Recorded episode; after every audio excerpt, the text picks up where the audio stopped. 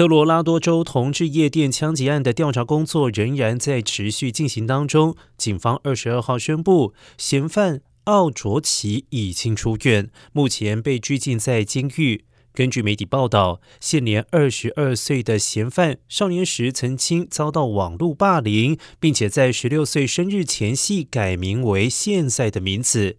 当地检察官艾伦指出，奥卓奇将会面临多项谋杀和仇恨犯罪指控。如果罪名成立，最高将会被判处终身监禁。